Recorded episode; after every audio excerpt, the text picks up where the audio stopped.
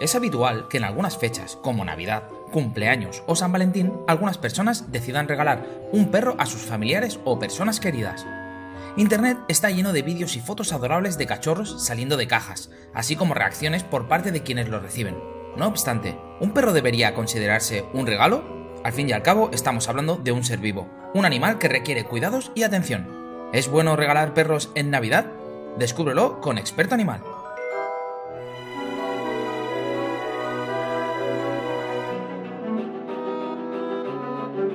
Es importante tener en cuenta algunos puntos muy importantes antes de plantearnos regalar a un perro por Navidad. Tener un animal es una decisión que puede cambiar mucho la vida de una persona. Es un compromiso a largo plazo. Ellos no se cambian, no se devuelven. Es por eso que antes de regalar un perro a alguien debemos estar seguros de que esa persona quiere tener un perro en su vida. Por tanto, nos debe haber comunicado el deseo de adoptar. Además, tenemos que tener claro el tiempo y el espacio que un animal requiere. Teóricamente, cuantos más animales se adopten, mejor, tanto para ellos como para las protectoras como para las familias. ¿Es así? Más o menos. Las estadísticas demuestran que durante la Navidad o las vacaciones el índice de abandonos se dispara. Es por eso que algunas asociaciones y ONGs cierran temporalmente las adopciones en la víspera de Navidad.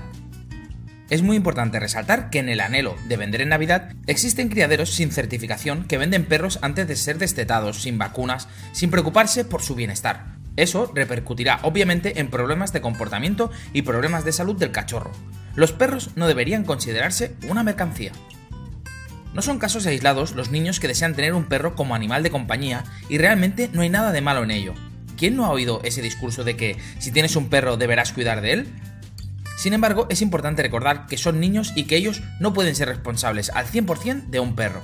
Al adoptar un animal, los padres deben ser conscientes de que es una responsabilidad suya, y el hecho de que el niño no cuida al perro no excusará para el abandono. Si estás decidido a regalar un perro para hacer feliz a una persona, considera varios factores, como el espacio del que dispones es suficiente para ese perro.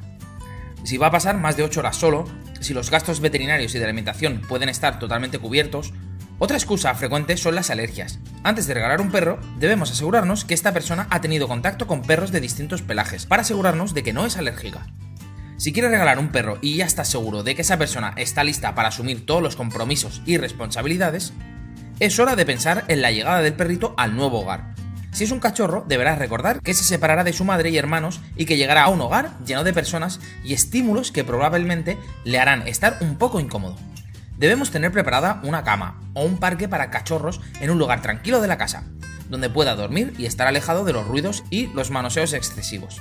También deberá disponer de juguetes y comida. Una alternativa para evitar el estrés que provoca la llegada a un nuevo hogar es sorprender con un certificado de adopción.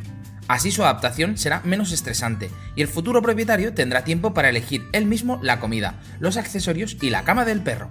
Elegir la adopción por encima de la compra es una decisión muy acertada. Además de ser una opción mucho más económica, dejamos de financiar criadores ilegales y evitamos la cría desenfrenada de perros. También salvamos un perro abandonado y sin hogar, y dejamos un espacio en el refugio para que otro pueda entrar. Pero si el deseo de esa persona es tener una raza específica, te recomendamos buscar un criadero que disponga de todos los papeles en regla, que avale que está reproduciendo perros sanos mediante pruebas veterinarias y que disponga del espacio higiénico y que favorezca el bienestar de los cachorros. Aún así, recuerda que muchos perros de raza son también abandonados. Esperamos que toda esta información os ayude a la hora de evaluar si es positivo o no regalar perros de Navidad y de qué forma debe hacerse. Si os ha gustado el vídeo, regálanos un like y suscribiros a nuestro canal. Hasta la próxima, expertos.